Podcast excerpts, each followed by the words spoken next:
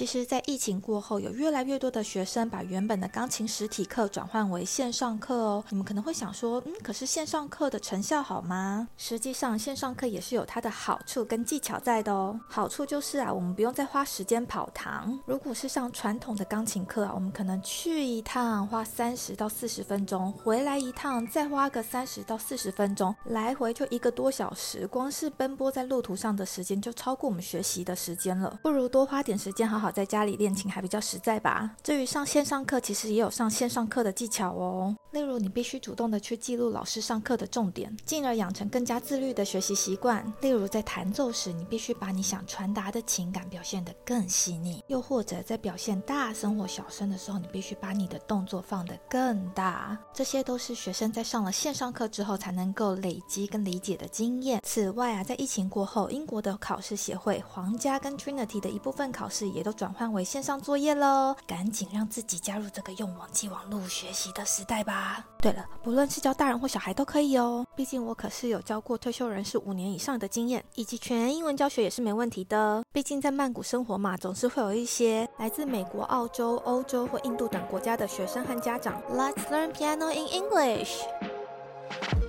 萨瓦迪卡，欢迎来到偏之太太，我是 Pervia，带你用耳朵听见世界。上集啊，我们聊了英国的房产，这集我们把主力拉回曼谷。今天邀请到的来宾 Kenny 是我的研究所同学，他除了在中山大学教跳舞之外，也开过舞蹈教室哦。教学的内容从瑜伽、有氧、街舞，一直到爵士舞都有。Hi Kenny，嗨，大家好，我是 Kenny。哎，我们今天啊要找你来啊，是要麻烦你担任主持人的角色。是，今天我。是代班主持人，没错，换我要来被访了。那访问的内容啊，跟我最近在曼谷买的第二间房子有关系啦。搭上艾丽莎莎她前阵子的推波助澜下，我想说大家应该会对于曼谷买房是有点兴趣的吧。好，那我们今天就从我的买房经验来好好聊聊好了。因为呢，自从我认识 Pervia 之后呢，我已经有去过他的第一间房子，所以我们先请 Pervia 来讲讲看他当初怎么来买第一。间房子，哦第一间房子呢，这个说来话长。刚开始那时候来泰国的时候，我是在爸妈的公司那边上班。他们那边公司因为离曼谷很远，大概来这边一两年之后，然后在曼谷一些零星的课，多远呢？就大概是开车，如果不塞车的话，是一个多小时。等于说我如果不小心又塞车，其实不是不小心，因为曼谷一天到晚都在塞车，所以塞了车之后，光来回就要三小时。我那时候想说，哦妈呀，我如果再这样继续下去，我真的要往生了。所以 就是下定决。真的跑课的辛苦真的是，对呀，我光是那路程就很可怕，所以我下定决心就好，就买下这间房子。不过我当初买的时候是单位最小的个单位，那时候买的时候它大概只有八点七平，大家听起来想说八点七平怎么住人？其实还好，因为泰国的话，他们所有公设比是不会算在房子里面的，所以我这边算是十平，八点七平就是八点七平可以使用的空间。是我去过，其实就是一进门会有一个小的钢琴室的感。觉。再来，它的主卧是用玻璃隔起来，所以它的光线采光也还不错。然后有个小小的厨房跟小小的浴室，对，就是都是小小小小的。反正我想说，麻雀虽小，五脏俱全。然后重点是我一打开来就是游泳池哦。对对对，它那是跟游泳池同一层，而且那个游泳池是无边境的，很美。对，不过前阵子游泳池，那不是前阵子，好几年前死过人，还自己讲，太可怕了。这样会不会影响那一栋的房价？然后听说。是会啦，不过他们讲说泰国人是不会介意啦。反正我每次讲到这个，我都会自己 自己爆料。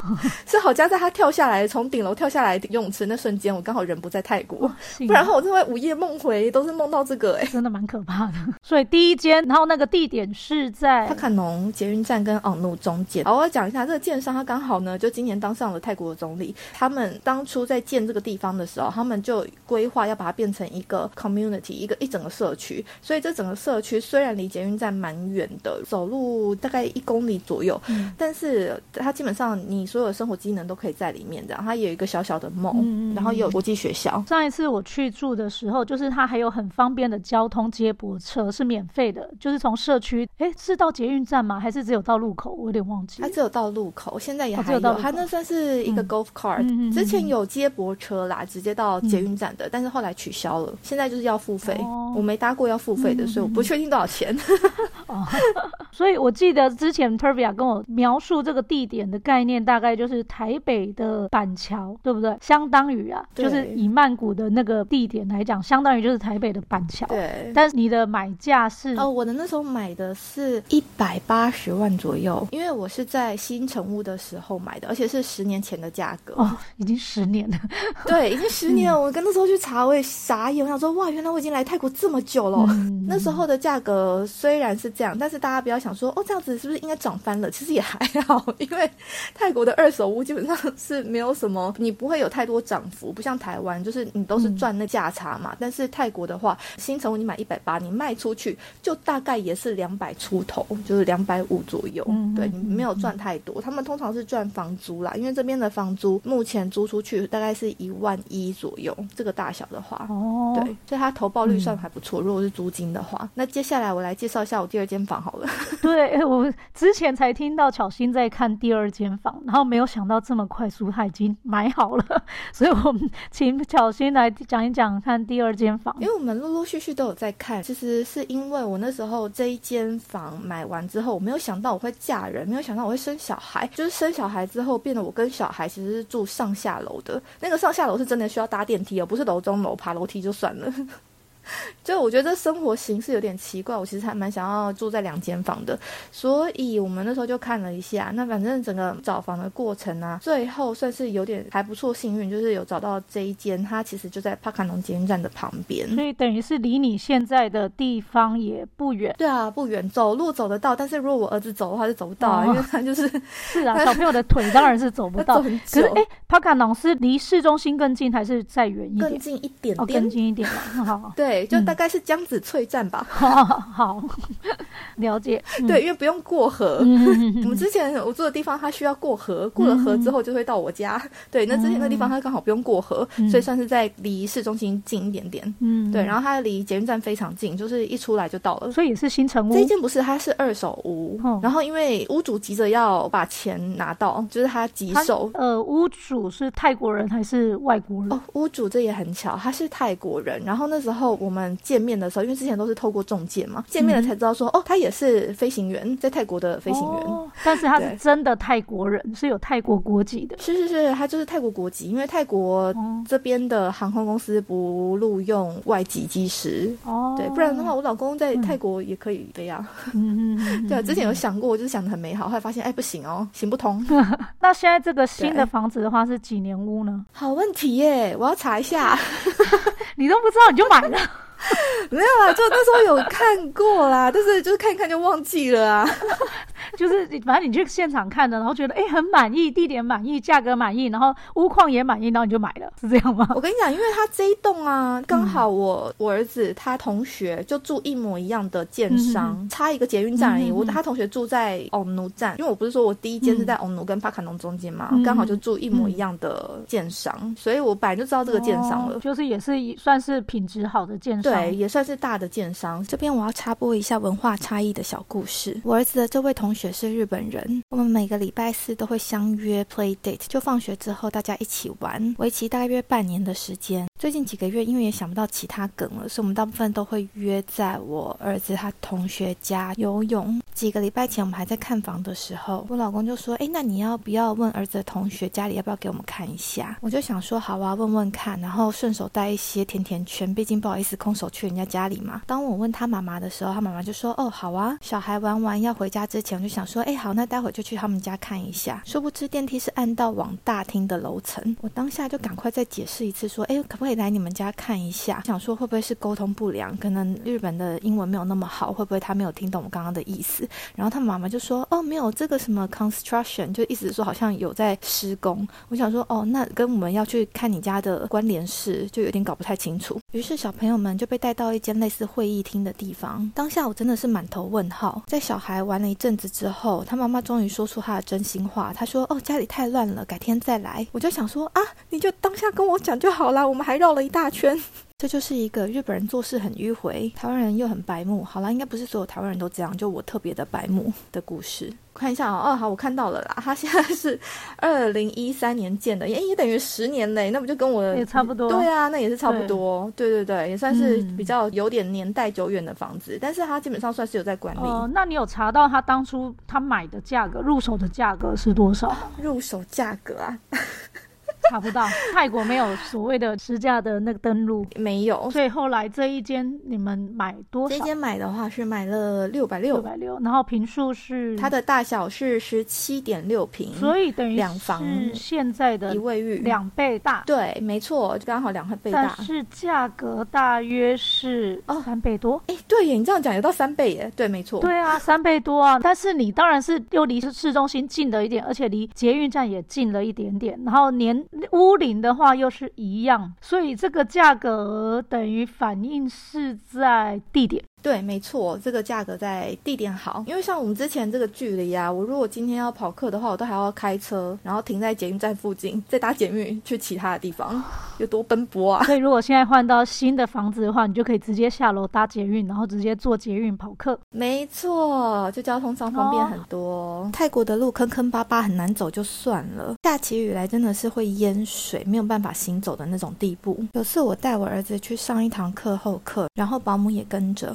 他课上到一半，我就必须去教课了。想说他下课再由保姆带他回家就好。殊不知，等我回工作室已经教完课喽，他们都还没有到家，因为外面下着倾盆大雨，整个捷运站附近大淹水，是可以划船这边唱 ro ro ro your boat 的那种程度，变得他们叫计程车也叫不到，因为计程车不愿意载他们。最后还是由我开车去载他们回家。这故事告诉我们在曼谷住在捷运站旁边是一件很重要的事。哎，你是什么时候买的？我们就最近才付定金。几天？对啊，我们就上礼拜才付定金而已。天哪，这很新哦，热腾腾。那付定金确定就 OK 了哦。除非我们筹不出钱啊，但是我们会从台湾那边贷款过来还泰国的房贷，因为泰国这边如果是外国人买房的话，基本上都要现金一次到位哦。如果说要从泰国贷的话，它的利息高，就通常可能要六七 percent 以上。可是你们从台湾贷款，应该就不能用房贷了吧？我后来问了，我们是以信贷的方式借。贷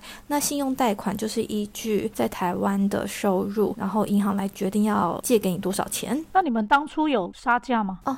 因为我知道它这个房价其实已经比周遭的便宜很多了。它这个原本开的时候是开七百九还是八百多，然后后来呢就在降降降降降，然后最后才降到六百六。那如果今天是一样的大小，我们去比过，就是一样的大小的话，就大概真的是七八百万哦。对，所以它最后六百六的时候，我们可以理解说，嗯，也大概就是这样子。因为它其实六百六，它所有的像是 transfer fee 中间协商过程的话，要有一些手续费啊，都它会包这样。然后再加上 泰国他们这边呢，他们不像是台湾是可以议价，他们其实议价空间非常少。像我之前买第一间房子的时候，他也有很直接跟我讲说，泰国这边是不是这样子议价的？他们开出来就大概是多少，除非说他今天自己自愿降价。所以你透过的中介都是泰国人，对，泰国人会讲英文，然后可能有掺一点中文的泰国人。哦，这么厉害？对，有一些会讲中文。现在全世界都在学 S H E，我们的年代耶。我我不知道。他后期的歌我不熟，但我知道有这首歌。好，那所以你当初没有变，也是没有什么溢价空间。那在泰国的话，二手屋的市场不好卖。那这样你有打算先再卖掉你第一间房子吗？哦，我们没有哎。因为我老公嫌吵啊，他就觉得说你就是自己的空间做工作室就好了，不要来吵家里。所以说我这一间还是会留着当工作室，哦然后可能保姆会睡在房间，就是我这里的房间，就要辛苦他每天这样跑。哦，所以保姆未来就不会跟你们睡在一起。对啊，没有其他空间睡。毕竟新房子也只有两房。对对对，没错。我们那时候确实看的时候就是这样子，所以就是一间主卧，然后一间就是对主卧跟儿童房。那第二间房子它的公社呢？公社其实泰国公社都还不错哎，就是你基本上一定会有游泳池，但是新的这间它的游泳池很妙，它在顶楼。然后顶楼你知道就已经有够热，它也没有屋顶，嗯，就是热到爆炸。可是我老公觉得最满意的是它有收纳，三温暖，对，烤箱，然后收纳，所以他就觉得 OK。为了这个烤箱，他愿意再花个一百万。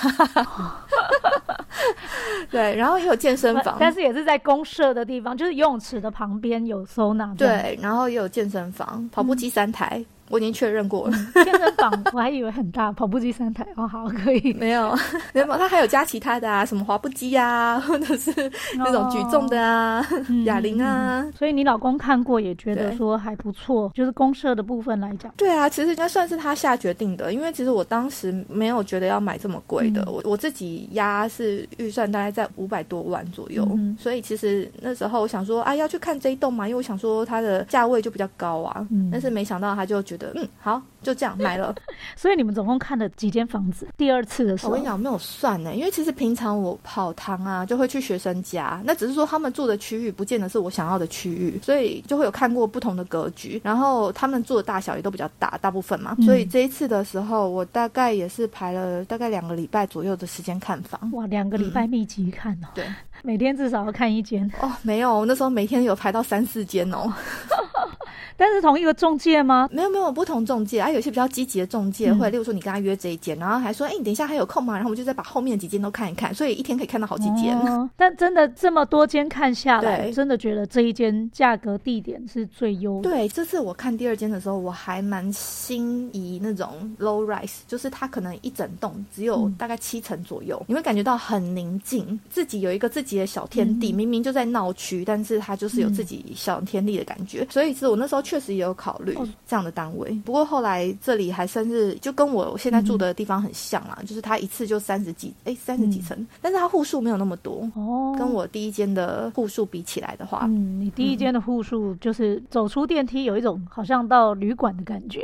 饭店的感觉，就是旅馆，对，就很多而。且我跟你讲，我旁边住了俄罗斯人，然后还有匈牙利等等的。哇，好 international，对，然后健身房永远都是满的哦。哦然后有时候游泳池旁边就是一堆俄罗斯人。最近来了好多俄罗斯，我也不清楚是俄罗斯还是乌克兰，反正就是很多叫人自 gay。从乌俄战争之后，北方的人变多，对对对，然后而且他们你知道年轻还是什么，身材看起来超好的，然后每个那边网拍的时候，想说你们这些是 model 吧，因为你们那些身材就是不合理呀、就超高的啊，然后又很苗条，是要逼死谁啊你没？有过去认识一下。呃，我有跟隔壁的邻居打过招呼，这样就跟他讲说，不好意思，我这边弹钢琴会比较吵。然后他说，哈，什么你在弹钢琴？我从来没有听过哎。我 说 OK，对 那很好，那对很，好。国民外交啦。那所以现在这一间的话，算是比较单纯的住户，你有观察过吗？还没有机会观察。哦，还没有机会观察他们那边住了什么人呢，但是我有朋友的男朋友就住在那边等等的。然后有听房仲的意思是说，那一栋也会住很多外国人，因为他的地点靠捷运站很近嘛。嗯那外国人的话，通常没有车，所以他们会希望住离捷运站近的地方。嗯哼，但是因为哦我现在住的这一栋也是一样，旧的这一栋也像外国人很多啊。说实在，我觉得比例已经超过一半了吧，嗯 几乎都外国人。对，所以住起来感觉应该差不多。哦，所以当初你是已经算是蛮前面就看了这一间，然后再看了其他间之后，就决定再回来买这一间。没有哦，我那时候是先看其他的地方。我先看其他地方。其他栋看了，然后这一间的房子我是第一次看。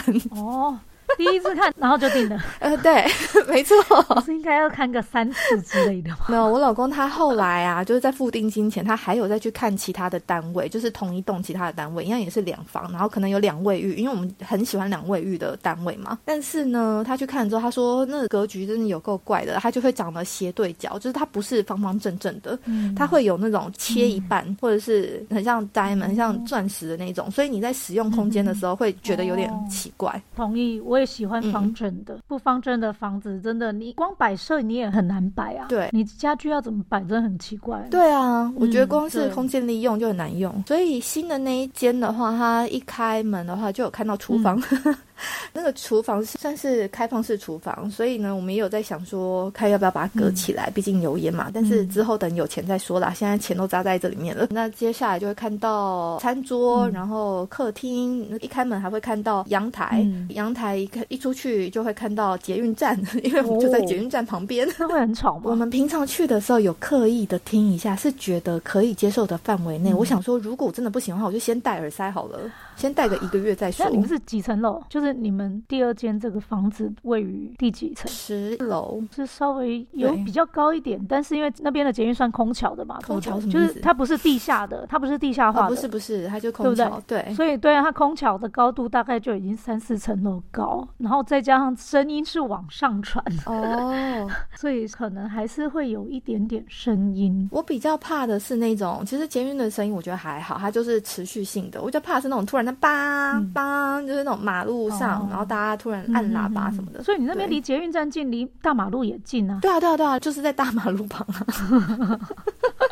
没错，但是你觉得有闹中取静？我们就算是在那个忠孝东路上啊，忠孝东路走九遍那一条蓝线上。真的啦，location，location，location 嘛，所以地点好的话就希望好了，至少以后跑客方便啦。这间房子的浴室是干湿是分离的，另外一个特色是它的浴室有两个门，一个门是开给客厅的人用，另外一个门呢则是开给在房间里面的人用。你们一定想说，这格局也太怪了吧？但其实，在泰国还蛮多浴室是这样做的，所以我在学生家上厕所的时候，就要好好的守住两个门，都要把它锁住，不然我厕所可能上到一半，学生会开门进来，说看到老师的屁屁。但好处就是，如果本来是在房间里面睡觉啊，不用特地绕到客厅去上厕所。如如果喜欢今天节目内容的朋友，请别吝于把我们的节目分享给身边的朋友，并且我要呼吁一个好消息，最近发现 Line 有一个社群功能，性质感觉跟粉丝专业不太一样，因为我自己其实很讨厌粉专这个愚蠢的功能。总之，这个开放的社群跟听众的互动性比较高，于是我打算决定利用这个 Line 社群，让大家一起参与这个节目的狗戏三，例如说投票表决。标题要下哪一个？还有要问接下来受访者哪一些问题呢？啊，有兴趣的大家可以直接在 Line 上面搜寻“偏执台台 Podcast”。偏执台台这个节目主要是邀请来自四面八方的海外人士聊聊移居生活或者分享留学经验。如果有想要知道更多这方面资讯的，就请直接加入这个社群吧。有机会邀请到看你想要问哪个国家资讯的来宾，我就会像是一个美媒婆一样帮你完成你想要了解的问题，然后因为进入偏执台台这个 Line 社群需要等我的同意才能正式进入。那有时候我人在教课，平均每天看 Line 的次数就大概一两次而已。就请大家在送出邀请之后，有耐心的等我同意你加入哦。